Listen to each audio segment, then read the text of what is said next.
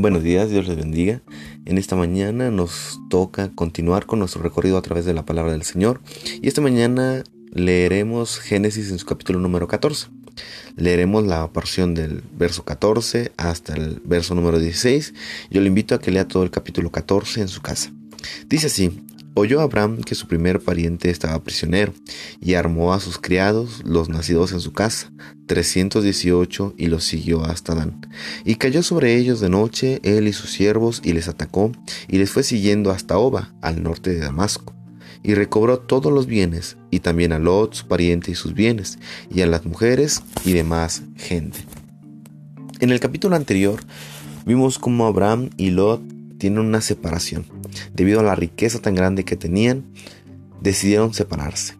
Y vimos cómo Lot escogió las riquezas, la tierra fértil, escogió la llanura más rica en producción, pero vemos que Lot escogió conforme a lo que veían sus ojos, no escogió con sabiduría, escogió lo que más codició su corazón, mientras que Abraham puso su mirada en el Todopoderoso.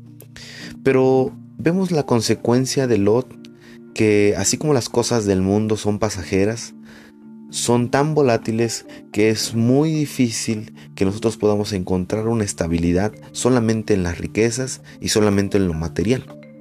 Y esto fue precisamente lo que le pasó a Lot. Lot, confiado en sus riquezas, confiado en la buena oportunidad que se le presentaba, no contempló las situaciones que podrían pasar. Y sin embargo dice la Biblia en los primeros versos del capítulo 14 que se levantaron cinco reinos contra cuatro reinos, dentro de los cuales estaba el reino donde habitaba Lot. Y entonces hicieron guerra y aquellos cuatro prevalecieron contra aquellos cinco y esos cinco, de entre los cuales se encontraba el rey de Sodoma, donde estaba Lot, fueron capturados. Y fueron capturados Lot y toda su familia. Y nosotros podemos entender que cuando nosotros ponemos solamente nuestra mirada en las riquezas, tarde que temprano nosotros vamos a ser esclavos de ellas. Dice la Biblia que nosotros no podemos servir a dos amos, no podemos servir a Dios y a las riquezas, porque quedaremos mal con uno. Y de esta misma manera Lot eh, sirvió a las riquezas y puso su esperanza en las riquezas, aunque conocía un poco de Dios. Pero finalmente tuvo su consecuencia, él y toda su familia fueron llevados cautivos. Sin embargo, Abraham, Abraham, que estaba siendo guiado por Dios, vio que había pasado esto, le llegó la noticia y armó a toda su casa y dijo, mi, mi hermano, mi sobrino, no va a quedar preso. Y entonces armó con todos los de su casa y fueron y atacaron a aquellos que habían hecho prisionero a su sobrino Lot. Y dice la Biblia que cayó sobre ellos de noche y les atacó y los fue siguiendo. Y recobró todos los bienes y también a Lot, su pariente y sus bienes. Cuando nosotros estamos siendo guiados por Dios, Dios nos va a poner en nuestro corazón el ir por aquella gente que está extraviada. Cuando nosotros estamos siendo guiados por el Señor, nosotros podemos ir a recuperar las vidas de aquellos que están extraviados, que están perdidos, que están prisioneros, y Dios va a ir delante de nosotros y nos va a librar. Tal es así que cuando Abraham regresa de haber librado a su sobrino Lot y de haber recuperado todos los bienes y toda la gente que estuvo prisionera, dice la Biblia en el verso 17 hasta el verso 24 que salieron dos reyes a encontrarle, el rey de Sodoma.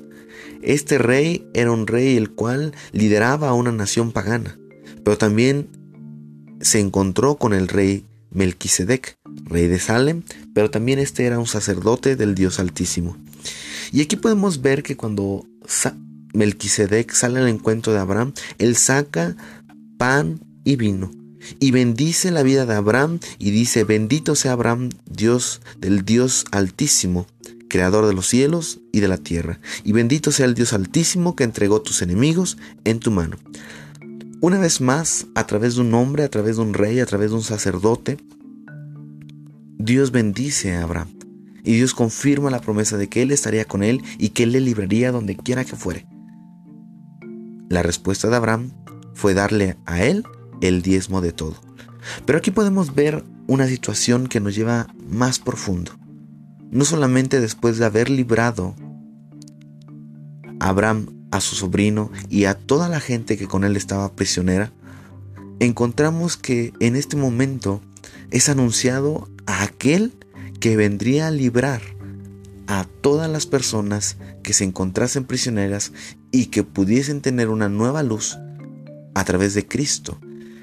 Y vemos que este rey y sacerdote, Melquisedec, saca pan y vino. Y es precisamente estas dos cosas, pan y vino, lo que Jesucristo usaría para hacer un nuevo pacto.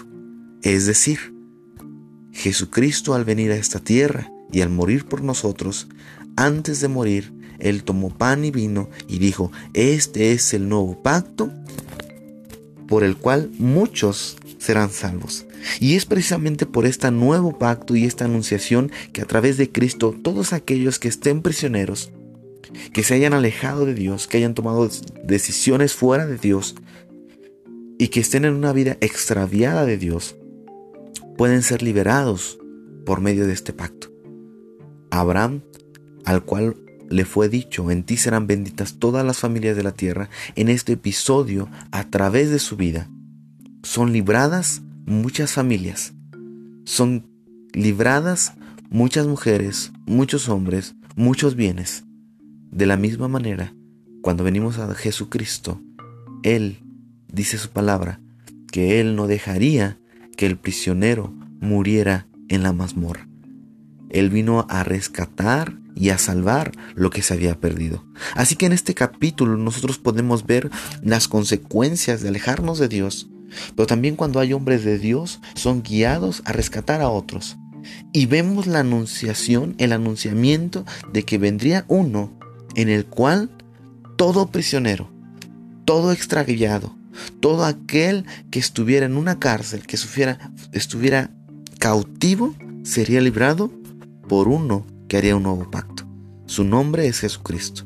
Así que amigo, yo te invito a que si tú te encuentras extraviado, lejos de Dios, si tú has tomado decisiones y las consecuencias de esas decisiones te han dejado prisionero, te han dejado cautivo a voluntad de tus opresores, sea cual sea, yo te invito a que vengas a Jesucristo. Solamente Jesucristo puede librar, Jesucristo puede salvar y Jesucristo puede darte una nueva oportunidad al entrar en su pacto.